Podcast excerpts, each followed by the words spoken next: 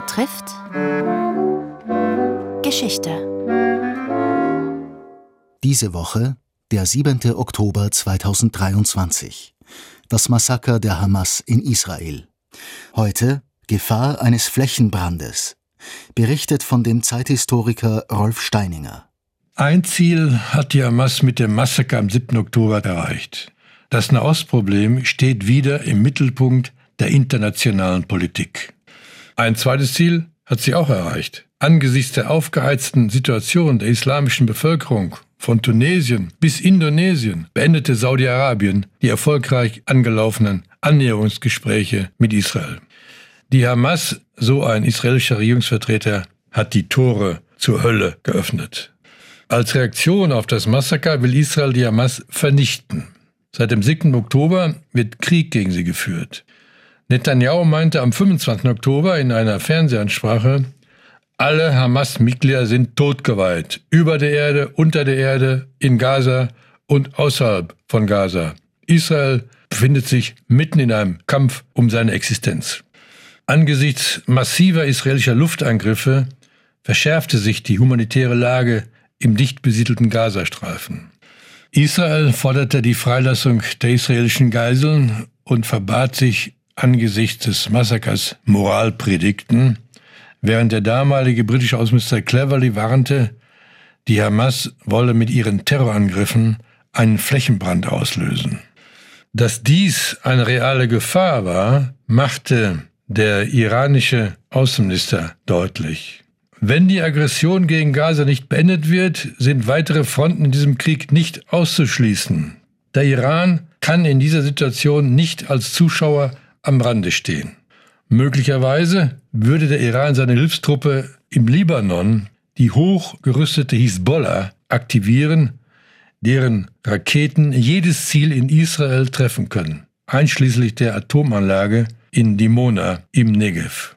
Inzwischen droht an der Grenze zum Libanon nach zahlreichen Angriffen der Hisbollah eine zweite Front und womöglich eine dritte in der Westbank.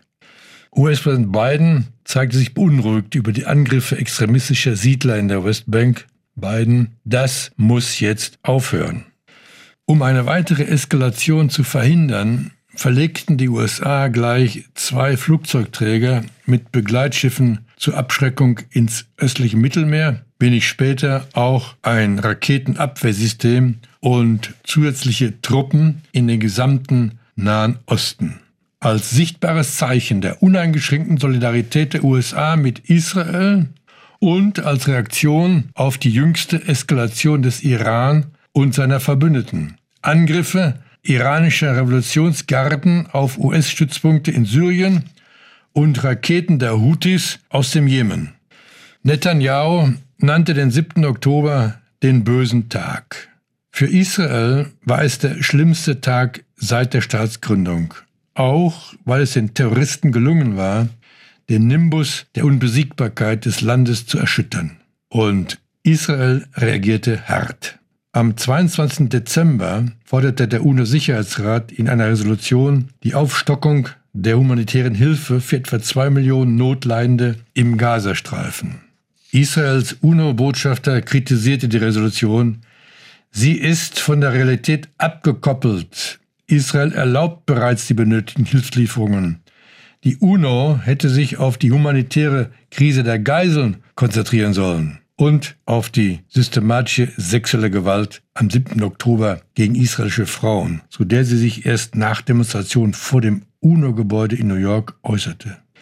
Tatsache ist und bleibt, die Hamas will keine Zwei-Staaten-Lösung. Die Hamas will nach wie vor die Vernichtung Israels und die Errichtung eines islamistischen Staates. Teil 4 einer Reihe über den Krieg in Nahost.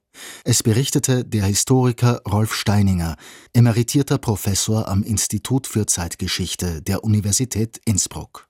Der Band Die USA, Israel und der Nahe Osten von Rolf Steininger ist im Laufverlag Rheinbeck bei Hamburg erschienen